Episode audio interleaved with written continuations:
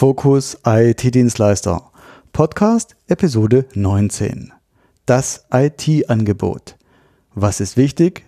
Was gibt es zu beachten? Und heute gibt's ein Interview.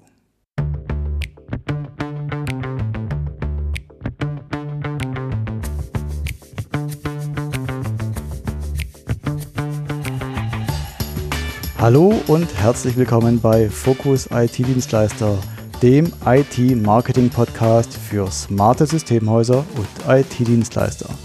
Ich bin Wolfgang Schulz und hier erzähle ich dir aus meinem täglichen Business als Online-Marketer für Systemhäuser und Dienstleister, die im IT-Umfeld unterwegs sind. Auch in dieser Episode erfährst du wieder spannende Facts, die dir helfen, dein IT-Business weiter nach vorne zu bringen – und deine Konkurrenten auf Distanz zu halten. Ja, hallo und schön, dass du wieder mal mit dabei bist. Vielleicht wunderst du dich jetzt, das Thema IT-Angebote, das hatten wir doch schon mal. Und ja, du hast recht, das wurde schon in Episode 10 und 11 behandelt. Warum also nochmal zu diesem Thema zurück? Und zwar habe ich eine Anfrage für ein Interview äh, erhalten von der Autorin Dr. Christina Czeschik und sie schreibt derzeit ein Fachbuch über die Kommunikation in der IT. Wie also vor allem ITler mit Nicht-ITlern kommunizieren können und das verbessern können. Das Buch wird voraussichtlich im Herbst diesen Jahres, also Herbst 2017, im O'Reilly Verlag erscheinen. Und Frau Dr. Czeschik habe ich gefragt, ob, es, äh, ob sie damit einverstanden ist, wenn wir das Interview aufzeichnen und als Podcast-Episode veröffentlichen. Und dem hat sie auch zugestimmt. Ja, drum freue dich jetzt auf das Interview und da wirst du die ein oder anderen Besonderheiten zum IT-Angebot nochmal erfahren. Viel Spaß dabei. Also vielen Dank erstmal, dass Sie sich bereit erklärt haben, äh, ein paar Fragen zu beantworten zu Ihrem äh, äh, Leib- und Magenthema. Sie haben ja auf Ihrer Webseite schon ähm, ein äh, Guide veröffentlicht zum Thema, wie man als ITler ein gutes Angebot schreibt. Und ähm, da würde ich jetzt gerne noch ein bisschen in die Tiefe gehen. Beziehungsweise vielleicht starten Sie erstmal mit einer kleinen äh, Übersicht, äh, worauf allgemein zu achten ist, wenn man so als Fachexperte ein Angebot schreibt, äh, das ja von einem Laien nicht nur verstanden werden soll, sondern auch erklären soll und nachfühlbar machen soll, was die Vorzüge der eigenen ähm, Leistungen sind. Okay, im Prinzip geht es ja hier um das Angebot. Also ein Angebot wird ja meistens dann auch geschrieben, wenn der Kunde einen ein Bedarf hat. Mhm. Äh, der möchte irgendein Problem, was er hat, erledigen oder beziehungsweise gelöst haben und ist auf der Suche nach der für ihn bestmöglichen Lösung. Ja. Das heißt auch ähm, Preis-Leistungs-Verhältnis natürlich und auch nachher eben in der Funktionalität.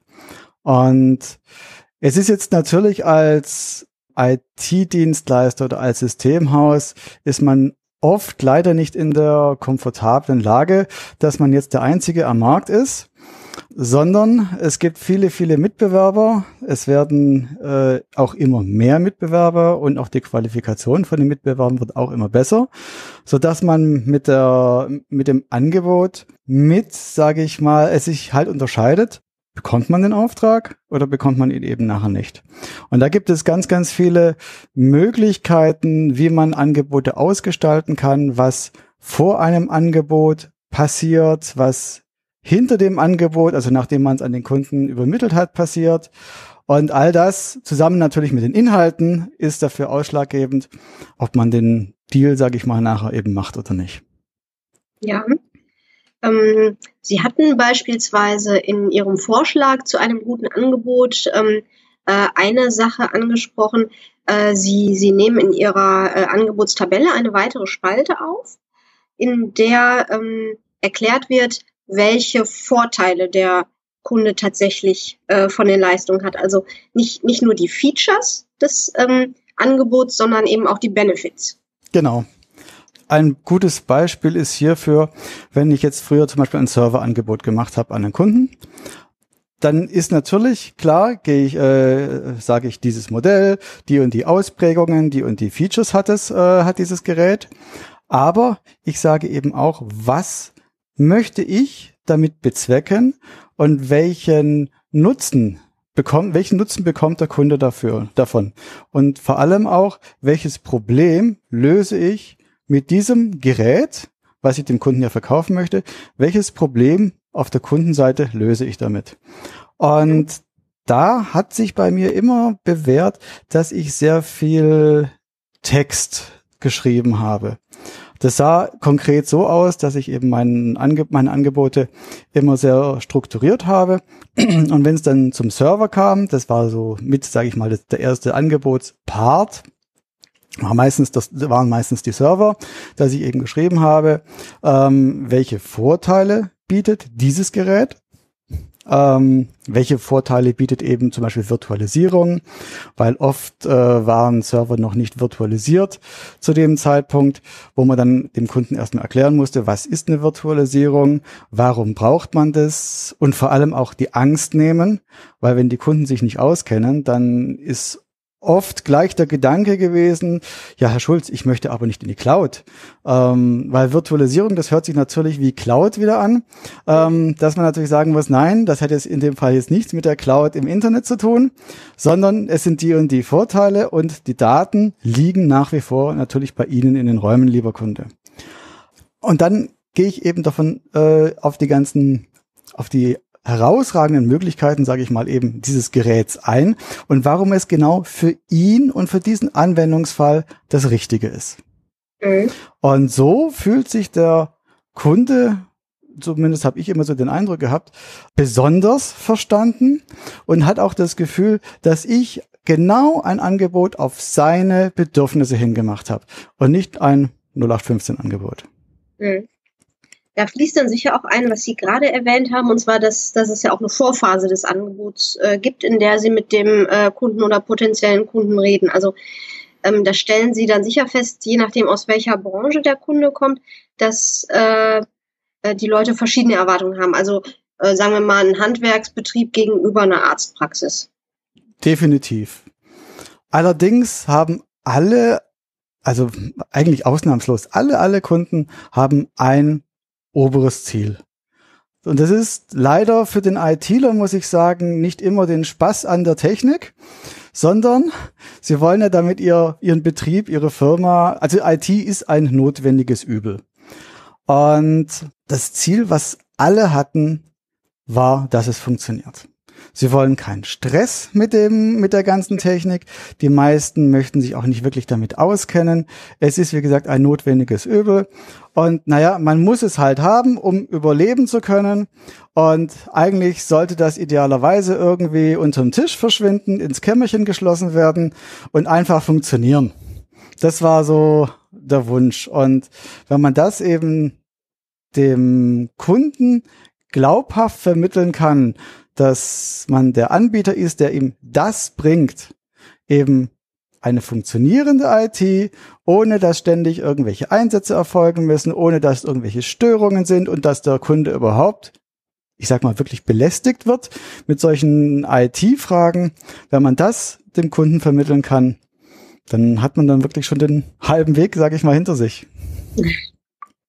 Ja, also Sie haben, Sie haben erwähnt, dass man als ITler selbst ja häufig aus Spaß an der Technologie handelt. Ja. Äh, und Sie hatten ja selber, ähm, haben Sie gesagt, bis äh, 2014 zwei äh, IT-Unternehmen ja. äh, und haben, haben dann sicher auch mit äh, jüngeren Kollegen ähm, zusammengearbeitet, die, äh, ich sag mal, weniger Erfahrung und Kundenkontakt hatten und die sich dann vielleicht auch von ihrer Begeisterung haben mitreißen lassen und so ein bisschen den Kontakt zu den Kundenbedürfnissen hinten angestellt haben. Ja. Also die meisten ähm, ja, fast alle Kollegen waren eigentlich ähm, deutlich jünger als ich. Ähm, die meisten Mitarbeiter habe ich selbst ausgebildet. Ähm, ich hatte das Glück, damals wirklich ähm, viele fähige und wirklich willige und brennende Leute zu bekommen. Aber die meisten waren natürlich wirklich Freaks. Und oft ist es halt so, dass die, äh, dass sie zwar in der Technik ähm, wirklich das alles drauf haben, aber man in der Ausbildung mehr daran arbeiten muss, ähm, eben den Umgang mit dem Kunden. Und das sind teilweise Aufgaben, vor denen ich stand, wo normale Menschen wirklich ähm, das als gegeben hinnehmen. Einfaches Beispiel, dass man eben mit dem Kunden spricht. Mit Kommunikation kann man so viel, so viele Probleme im Vorfeld vermeiden und wenn sie aufgetreten sind, dann kann man sie auch eben relativ einfach wieder beheben. Deswegen, ich wurde auch oft von, von Kunden wurde mir oft gesagt, wenn ich beim Kundenbesuch war, ähm, Mensch, Herr Schulz, endlich mal ein ITler, der auch mit dem Kunden spricht. Mhm. Und das sagt schon relativ viel aus. Und der Klassiker bei uns im Systemhaus war damals, wir haben ja Kundentermine gehabt, die Techniker sind von einem Kunden zum nächsten gefahren und wie es halt so kommt, beim einen Kunden dauert es länger und dann sagt man eben im Idealfall natürlich dem nächsten Kunden Bescheid, äh, pass mal auf, das und das Problem, ich bin hier noch beim vorigen Kunden, bitte haben Sie Verständnis, wenn ich so und so viel später komme. Und 95 Prozent der Kunden haben damit ja auch kein Problem. Weil sie sehen ja auch ein, äh, es kann immer mal ein Notfall sein, es gibt immer wieder Komplikationen, gerade bei den Computern. Also jeder hat eigentlich Verständnis dafür.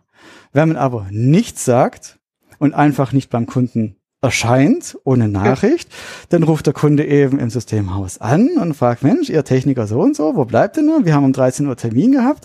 Dann wissen wir natürlich auch nicht Bescheid. Da muss man erst den Techniker anrufen. Ähm, ja, das sind, äh, sage ich mal, so Dinge, die in der Kommunikation relativ simpel sind, aber auch einfach gemacht werden müssen oder sollten, um einfach den, den Ablauf reibungsloser zu gestalten. Sie haben Ihre jungen Mitarbeiter dann äh, einfach äh, dadurch ähm, daran gewöhnt, dass, dass Sie sie, ähm, ich sag mal, einfach immer wieder zum Kunden geschickt haben und äh, im, im Gespräch betont haben, wie wichtig das ist, äh, mit den Kunden ähm, zu kommunizieren? Ja, wir haben auch nach jedem Projekt immer äh, so eine Retrospektive gehabt, wo wir dann ja. wirklich durchgegangen sind, was ist gut gelaufen, was kann man verbessern, was war das Kundenfeedback ähm, und mit der Zeit kennt man natürlich so seine Kandidaten. Und ich habe immer wieder gesagt, Leute, ruft an bitte, versucht euch in den Kunden rein zu versetzen. Wenn ihr jetzt der Kunde wärt, ihr habt äh, ganz einfaches Beispiel, ihr seid berufstätig, die Waschmaschine kaputt, ist kaputt, ihr wartet auf den Techniker, Techniker sagt, er kommt um 11 Uhr, ihr nehmt einen halben Tag Urlaub und wer kommt um 11 Uhr nicht? Der Techniker. So, wie ist dann eure Stimmung? Dementsprechend. Und genau so ist eben die Stimmung auch vom Kunden. Ähm, wir sind dann teilweise sogar so weit gegangen, dass wir die Techniker angerufen haben äh, und gesagt haben, seid ihr schon unterwegs? Nein, dann ruft bitte den Kunden an. Und wir haben das auch nicht für die Techniker übernommen in der Zentrale, mhm. weil sonst ist das der Lerneffekt, sag ich mal. Sonst geht es eher in die andere Richtung, dass die Zentrale sich bitte drum kümmern soll, dass ich, dass der Kunde informiert wird. Und das ist natürlich auch jetzt nicht Sinn der Sache.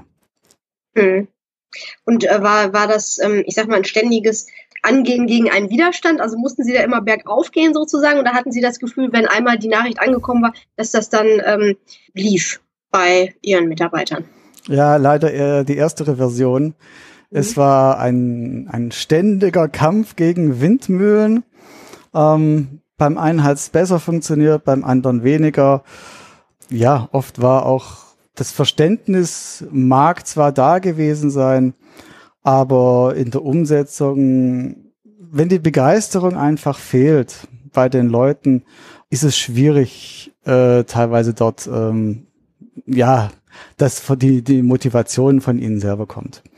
Ähm, das ist natürlich was anderes, wenn jetzt äh, plötzlich eine neue Firewall oder neuer Server im Büro ähm, für ein Kundenprojekt bestellt wurde und geliefert wurde, dann war, dann wurde plötzlich nichts mehr vergessen, dann waren sie ganz heiß drauf auf dieses Gerät, aber ja, das ist natürlich das Prinzip Lustgewinn und ähm, den Kunden anrufen und ihm die vermeintlich, vielleicht aus der Sicht des Technikers, schlechte Nachricht zu überbringen, dass man eben nicht pünktlich, pünktlich ist.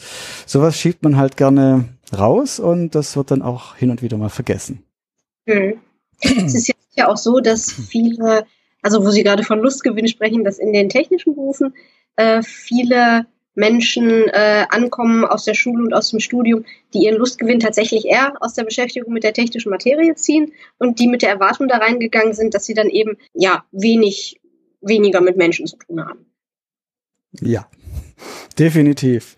Ich meine, wie stellt man sich denn den klassischen IT-Nerd vor? Sitzt meistens im Keller vor x Computern, trinkt Cola, isst Pizza und äh, möchte am liebsten mit niemandem sonst sprechen. Das Klischee, ja. Ja, ja. genau. Und manchmal ist das Klischee gar nicht so weit weg von der Wirklichkeit. Mhm. Ich habe das selbst bei Kunden schon erlebt, wenn ich eben am Techniker von anderen Dienstleistern dort getroffen habe, weil wir nicht allein bei einem Kunden waren in einem Projekt. Da gab es teilweise wirklich Situationen, wo wir schon vier Stunden beim Kunden vor Ort waren und plötzlich kam jemand von irgendeinem Serverschrank hin, hervor, der da schon die ganze Zeit war, aber hat sich halt nie bemerkbar gemacht. Ja, ja, wobei man, also man kann es, man kann es ja auch verstehen, dass man aus seinem Beruf äh, die ähm, Eigenschaften rausziehen und eben besonders nutzen will, die, die den Beruf für einen attraktiv gemacht haben, so wie es ja beispielsweise dann auf der Kundenseite so ist. Wenn wir jetzt äh, zum Beispiel mal über, ähm, äh, über Arztpraxen reden, in denen ja meistens Leute arbeiten, die ihren Beruf gewählt haben, weil sie gerne äh, mit Menschen umgehen wollen und die dann andererseits aber oft alles äh, Menschenmögliche tun, um den ähm, äh, die Beschäftigung mit der IT zu vermeiden. Mhm. Das ist ja, das ist ja das, das Gegenstück. Also ähm, natürlich wollen Menschen äh, das machen, was ihnen am meisten liegt, aber äh, oft muss man dann ja doch in den sauren Apfel beißen und um seinen äh, Job zu 100 Prozent zu machen, doch ein bisschen was von der anderen Seite mit reinziehen. Naja, es gehört schlichtweg dazu muss man ja. ganz klar so sagen. Auf der anderen Seite, früher ging es ja mehr darum, dass man ähm, die Schwächen von Menschen versucht hat auszubügeln. Heute ist man ja eher auf dem Trip zu sagen, man stärkt die Stärken, die sie haben. Und das ist, glaube ich, auch gerade in der IT eben besonders ähm, oder besonders ausgeprägt, dass, wenn ich eben damals auf meine Mitarbeiter zurückschaue, ähm, die teilweise Dinge vollbracht haben an der IT, haben ganz tolle Firewall-Konfigurationen gemacht, haben Server konfiguriert, wirklich das Letzte teilweise eben aus der, aus den Geräten rausgeholt und gerade auch eine Detailverliebtheit äh, in bestimmte Konfigurationen hineingesteckt haben, auf der anderen Seite aber durften sie den Stundenzettel äh, nicht wirklich anschauen, der dann produziert wurde. Ähm, weil wir haben jetzt eigentlich so Arbeitsrapports gehabt, äh, die der Kunde dann eben unterschreiben musste. Ähm, und das hat auch etwas mit Kommunikation zu tun, glaube ich, dass wenn jemand zum Beispiel acht Stunden lang bei einem Kunden ist und verschiedene Dinge am Server einrichtet, dass man dann auf den Rapportzettel nicht nur eine Zeile Server eingerichtet schreibt von hm. 9 bis 18 Uhr. Hm. Hm. Ähm, sondern dass man hier auch etwas in die Tiefe geht. Weil nachher der Ansprechpartner, zum Beispiel der Verantwortliche, zeichnet das Ding ab. Ähm, es kommt eine Rechnung, die Rechnung wird geprüft vom Verantwortlichen und dann steht dann zum Beispiel acht Stunden Servereinrichtung. Hm. Wenn jemand nicht weiß, was bei einem Server alles eingerichtet werden kann, ähm, dann könnte man schnell auf die Frage kommen, äh, wozu braucht er da acht Stunden? Wenn ich aber mein, das Ganze etwas genauer detaillierter beschreibe, dass ich das Betriebssystem eingerichtet habe, die Benutzer angelegt habe, die Treiber installiert habe, die Updates, die was weiß ich was, da kann man ja wirklich ähm, jede Menge konfigurieren. Ähm, dann wirkt es natürlich auch ganz anders, als wenn ich einen Einzahler da hinschreibe, Server eingerichtet. Mhm. Das ist ja auch in der Programmierung häufig ein Problem, dass ähm, die Dokumentation, also dass, äh, dass, dass die Dinge laufen, aber die Dokumentation dann hinterher äh, sozusagen hinten rübergefallen ist und, und dann äh, nur noch hochstückhaft gemacht wird. Genau. Dokumentation ist immer ein heißes Thema. Gerade Zugangsdaten, Änderungen und hier ist teilweise auch wirklich das, ähm, ein, es ist eine große Herausforderung, den ähm, IT-Lern nahezubringen, warum eine Dokumentation wichtig ist. Denn der Hardcore-ITler sagt natürlich der Programmierer, die Dokumentation ist der Code. Schau in den Code rein und du siehst, was passiert. Nur ja, nicht jeder ähm, kennt die Gedankengänge ähm, des vorigen Technikers, der da dran war, weil jeder hat sich ja irgendwas dabei gedacht, weil er es so und so eingerichtet hat, weil eventuell es ein Kundenwunsch war, weil eventuell ein Fehler aufgetreten ist und dann Änderungen gemacht wurden. Und wenn man das eben nicht dokumentiert, dann geht das ganze Wissen auch verloren. Und dann kommt der nächste, richtet so ein, wie er denkt und macht eventuell die gleichen Fehler wieder und dann befindet man sich in einer Schleife und da geht dann Wissen wirklich verloren. Oder wenn man einfach selber drei Monate aus dem Projekt raus ist. Ja, dann sowieso, dann ist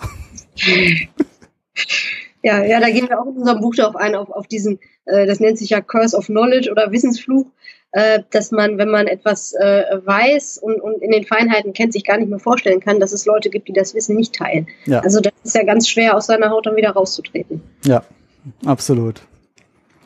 Ähm, um jetzt nochmal äh, von der IT-Seite wegzukommen, hin zu der äh, Kundenseite. Wir hatten äh, im Vorfeld ja kurz äh, besprochen, ähm, dass es auch wichtig ist, ähm, die Zielgruppe seiner Bemühungen möglichst realistisch zu studieren. Und da haben Sie gesagt, Sie sind äh, großer Fan von Personas. Ja.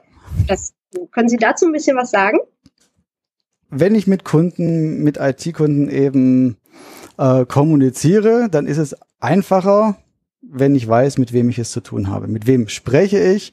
Was ist für ein, was ist für ein Typ? Was für Interessen hat er? Und deswegen rate ich jedem, sich darüber klar zu machen und Gedanken zu machen, was für Zielkunden habe ich und was, ähm, was bewegt den Menschen auf der anderen Seite. Das ist natürlich jetzt nicht möglich für irgendeine kleinere Projekte.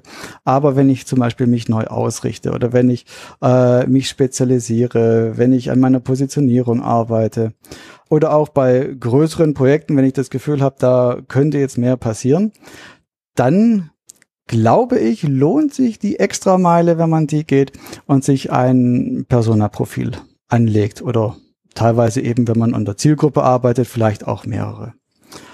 Und dann ist natürlich immer die Frage, die ich zu hören bekomme, wie komme ich denn überhaupt an diese Informationen ran? Und da gibt es eigentlich also schon relativ gute Leitfäden, wie ich so, eine, so, so ein Persona-Profil eben mir aufbaue. Ein paar Dinge möchte ich hier kurz ansprechen. Und das, das Wichtigste für mich ist immer das Gespräch, das persönliche Gespräch vor Ort gewesen.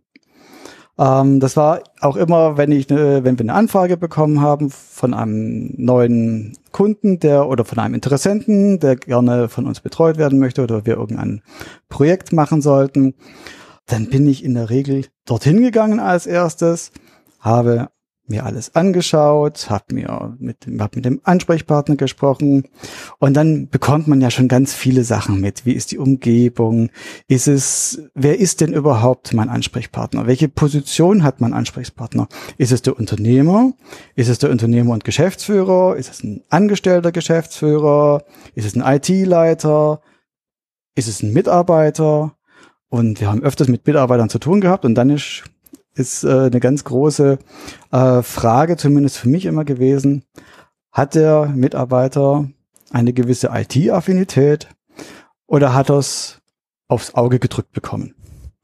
Weil es gibt leider immer wieder so Situationen, großes Architekturbüro hatten wir mit zig Architekten und ja, wer macht die IT?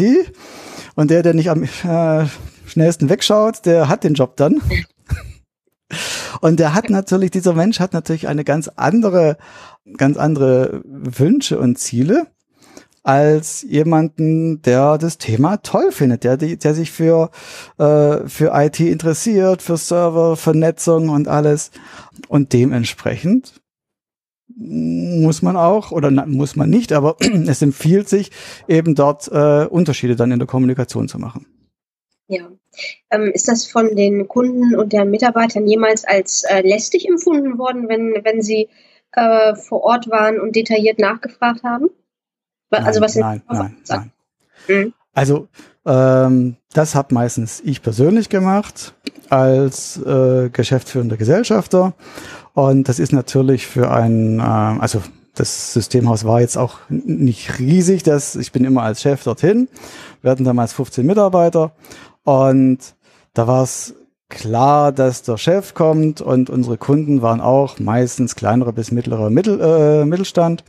Und dann hat man sich auf Augenhöhe getroffen. Meistens redete Unternehmer mit dem anderen Unternehmer. Und dann ist es eine relativ gute Basis gewesen. Und die, die Kunden haben das durchaus immer, also fast immer als positiv angesehen. Ähm, es ist ein Invest von mir. Es ist auch eine Vorleistung, die ich erbringe. Und das empfehle ich auch jedem IT-Dienstleister immer, dass man in gewisse Vorleistung geht. Es gibt ja das äh, Gesetz der Reziprozität, dass wenn ich äh, in Vorleistung gehe, dass die Wahrscheinlichkeit, dass der andere sich eben dementsprechend revanchieren möchte, ähm, meistens gegeben ist. Und wenn ich in Vorleistung gehe, zum Beispiel durch, eine, durch einen Besuch, dass ich eben dorthin fahre, mir das alles anschaue, über die Ziele spreche, über die, ähm, auch über die Probleme spreche, die eventuell passieren, äh, die eventuell auftreten, wenn irgendein Ereignis eintritt, dann ist es eine Vorleistung und meistens möchte sich eben der Kunde durch einen Auftrag dann revanchi äh, revanchieren. Mhm. Interessant ist auch, dass das zum Beispiel auch ein schönes Filterkriterium ist.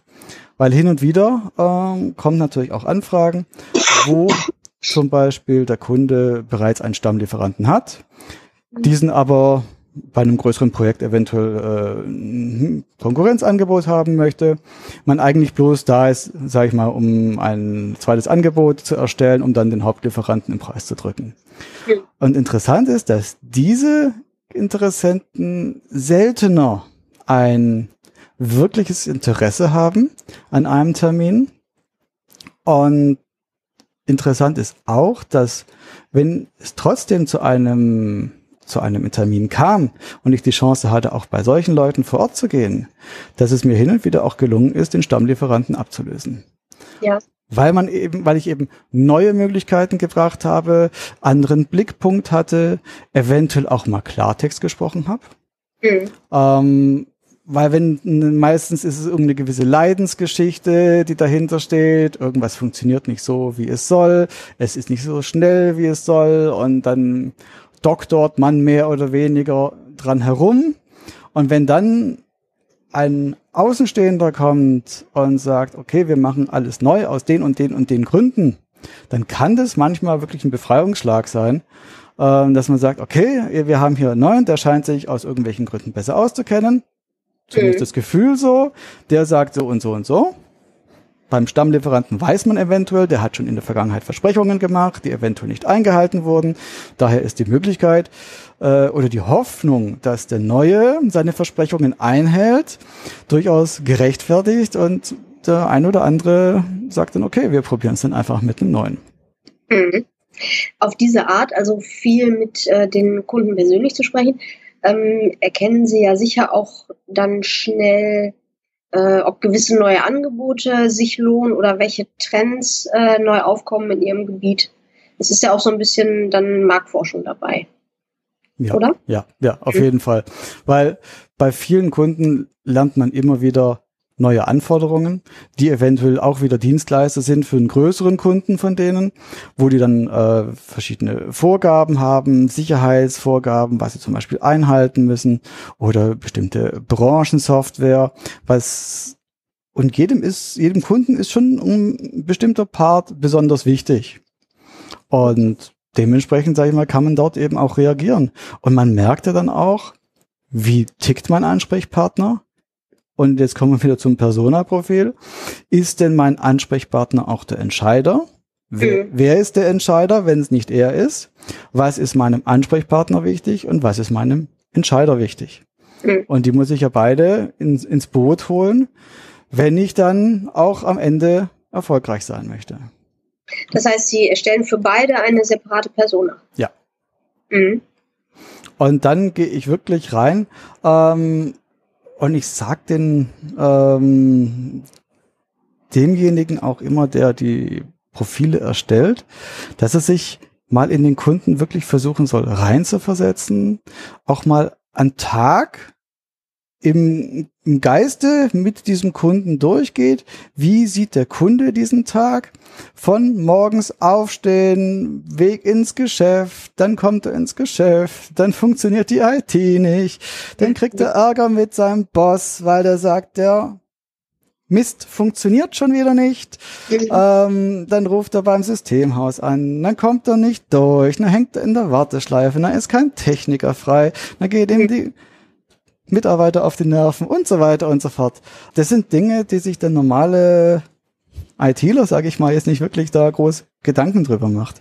Und wenn man zum Beispiel jetzt äh, Mitarbeiter ist, angestellter Mitarbeiter, da hängen natürlich auch teilweise Ängste dran.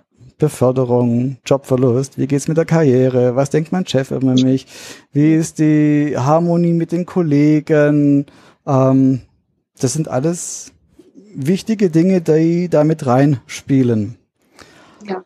Und ich habe jetzt äh, mich als gute Vorbereitung mal ein Bayer Persona Profil ausgedruckt, ah, ja. was wir für einen Kunden erstellt hatten. Ja. Und da ging es dann wirklich darum, was für Ziele hat jetzt zum Beispiel, also hier ging es gerade um einen, ähm, um einen jüngeren Unternehmer, was für Ziele hat er mit dieser Firma, was für Ängste und Herausforderungen, also die, die Pain Points, was hat er da, wie ist die Biografie von dieser Person? Hat er studiert? Was für eine Schule? Hat er viele Freunde?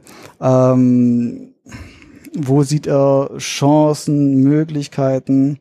Dann, wie gesagt, ein Tag in, im Leben dieser Person, so ein typischer Tag. Was ist dieser Person wichtig? Welche Erfahrungen hat zum Beispiel diese Person auch schon gemacht? Erfahrungen mit diesem Produkt, mit dieser Dienstleistung, eventuell auch äh, Erfahrungen mit äh, Mitbewerbern, mit Konkurrenzprodukten. Was für Einwände gibt es? Was sind die größten Einwände von gegen, also diese, dieses Angebot, was der Dienstleister hat, beziehungsweise auch Einwände gegen Mitbewerber.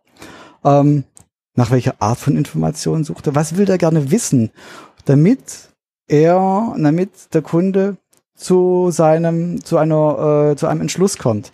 Damit er eine Entscheidung treffen kann, braucht er ja verschiedene Informationen. Und das ist teilweise eben auch anders. Der eine möchte mehr harte Fakten haben, ähm, und der andere möchte mehr Garantien haben. Es funktioniert, es, äh, wir sind da und so softe Dinge. Und ja, das sind alles Sachen, die in so ein Persona-Profil mit reingehören. Und je besser ein Profil ist, je ähm, ausgefeilter und natürlich auch äh, je näher an der Realität, desto mehr und desto besser kann man auf diese Zielgruppe dann auch wirklich seine Kommunikation einstellen. Also um das, um das nochmal klarzustellen, das müssen keine oder das sind keine äh, realen Informationen, äh, die einer bestimmten individuellen Person zugeordnet werden können, sondern das sind äh, Informationen, ähm, die man zu einer realistischen Person zusammensetzt, die dann stellvertretend für eine Zielgruppe steht. Genau. Also viele machen eine, eine, eine, kreieren sich eine Person, indem sie einfach überlegen, was würde mein Idealkunde jetzt eben, äh, wie sieht er aus, was macht er? Ähm, was ich auch gern mache, mit ähm, Systemhäusern zu überlegen, welche sind zum Beispiel die Lieblingskunden. Und es gibt ja, man hat ja immer Kunden, mit denen läuft's einfach fantastisch. Kurzer Dienstweg, man ruft, also man wird angerufen, bekommt einen Auftrag, man klärt kurz irgendwelche Dinge, die Rechnung wird ohne Probleme bezahlt, es wird nicht an jeder Stunde rumgemäkelt, es flutscht einfach. Und dann hat jeder bestimmt auch Kunden, da ist es wirklich zäh von der Beauftragung, dann versteht man ihn falsch, dann wird wieder geändert und dann wird verschoben und ja. Und wenn man mal sich überlegt und versucht, diese Lieblingskunden, nenne ich sie mal, wo es wirklich flutscht und wo es auch Spaß macht, hinzugehen und für die zu arbeiten. Ähm, wenn man solche Kunden nimmt und, sie, und schaut, ob man eventuell Ähnlichkeiten feststellt, Und gerne nehme ich dann einen so einen Kunden stellvertretend und dann wird er wirklich durchcharakterisiert. Dann bekommt er auch den Namen, dann bekommt er auch ein Bild, wenn man es hat vom Kunden, damit man es sich wirklich vorstellen kann, das ist die Person, mit der ich jetzt kommuniziere. Und dem möchte ich gerne mein Produkt und meine Dienstleistung verkaufen. Mhm. Und es funktioniert oft besser, als wenn man es nebulös irgendwie auf den Investor. Ja. Mhm. Ja, super. Da haben wir jetzt äh, schon viele interessante äh, Sachen gehört, auch für unser Buch und sicher äh, auch für Ihre Zuhörer. Mhm. Ähm, jetzt möchte ich kurz, ähm, bevor wir dann äh, zum Ende finden, noch meine persönliche Neugier befriedigen. Äh, was hat Sie denn dazu bewogen, ähm, nicht mehr direkt in der IT-Branche tätig zu sein, sondern sich auf Marketing für die IT-Branche zu spezialisieren? Ich glaube, das ist mein Charakter, dass ich ein etwas rastloser Mensch bin und ich habe wahnsinnig viele Ideen und ich habe oft das Gefühl, dass das Leben, ich sage fast schon zu kurz ist, um das Ganze alles äh, auszuprobieren. Und es wurde ein bisschen aus der Not heraus geboren, die Idee. Und zwar, wir also das Systemhaus ist gewachsen ähm, und dementsprechend sind auch die Marketing Bedürfnisse gewachsen. Am Anfang habe ich das selber gemacht, mehr schlecht als recht, weil ich hatte auch keine Erfahrung, wie sowas funktioniert. Habe dann angefangen eben äh, über eine Grafikerin, über eine kleine Werbeagentur, dann wurde es eine größere Werbeagentur. Und ich hatte immer das Problem, dass mich zwar ich habe mich manchmal verstanden gefühlt, habe aber in der Umsetzung gemerkt, dass eigentlich doch äh, nicht wirklich zugehört wurde und dass dass die Fachkenntnis oft gefehlt hat. Mhm. Und ich habe ich habe gern als Dienstleister und das haben auch die meine IT-Kunden damals geschätzt. Ähm, als Dienstleister sehe ich mich in, in, in eine Bringschuld, dass ich meinem Kunden sagen muss, pass auf, es gibt was Neues, äh, es gibt hier äh, ein neues Update, es gibt die und die neue Möglichkeit, es gibt hier was ganz wichtig, weil hier wird eine Sicherheitslücke gefunden, wir müssen das und das und das machen. Ähm, und nicht erst, wenn der Kunde nachfragt. Ja. Und so war es auch mein Wunsch, weil Marketing ist etwas, was ständig passieren muss. Es muss ständig im Topf rumgerührt werden, ständig etwas Neues, ob neue Kundenstimmen, neue News, irgendwas. Nicht schlimmer, als sie kommen auf eine Website und dann ist die News äh, zwei Jahre alt und sie denken, hm, ja, irgendwie. und die Frage ist natürlich auch, was, was für einen Eindruck hinterlässt so ein Dienstleister? Ähm, und deswegen war es mir wichtig, dass ständig etwas Aktuelles auf der Website passiert, dass ständig irgendwelche Marketingmaßnahmen gemacht werden, E-Mails verschickt, irgendwie eine Aktion.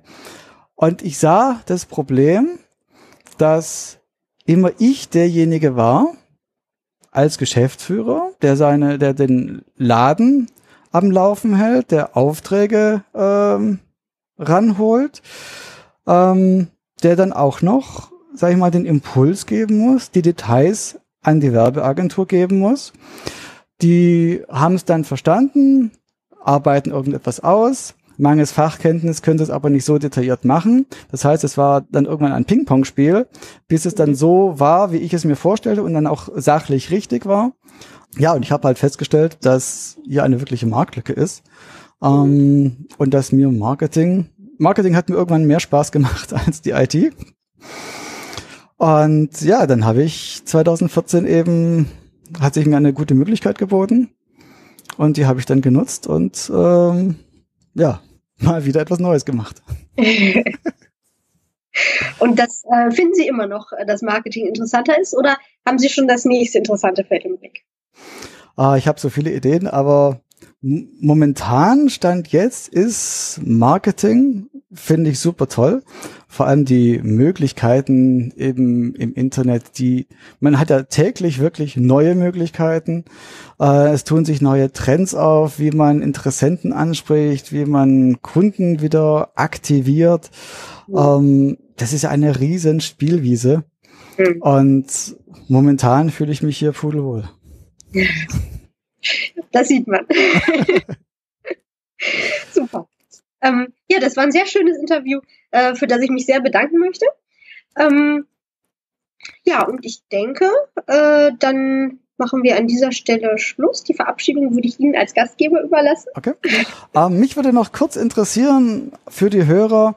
Ähm, das Ganze wurde ja als Interview für ein Buch aufgezeichnet. Ja. Können Sie mir noch oder können Sie uns noch kurz was erzählen über dieses Buch? Wie heißt es? Wann erscheint es? Worum geht's da? Also mein Co-Autor Matthias Lindhorst und ich arbeiten an einem Buch über das Schreiben über IT. Also mit dem Schwerpunkt, wie man als Fachspezialist äh, sein Wissen an, äh, ich sag mal, ein Laienpublikum äh, vermittelt, ohne dass man eben Opfer dieses Wissensfluchs wird. Ähm, und äh, wir werden auch so ein bisschen einfach das Handwerk äh, des Schreibens ähm, behandeln, das ja jetzt nicht spezifisch ist äh, für, für das Fachgebiet, ähm, aber eben auch auf äh, besondere Probleme eingehen und Herausforderungen, die man hat, wenn man jetzt genau äh, aus der äh, IT kommt. Und ähm, es wird äh, im Herbst, das genaue Datum steht noch nicht fest, im O'Reilly Verlag erscheinen. Also Herbst 2017. Genau. Perfekt. Super. Vielen Dank. Danke. So, das war das Interview mit Frau Dr. Christina Czeschik. Ich hoffe, es waren für dich gute Erkenntnisse mit dabei.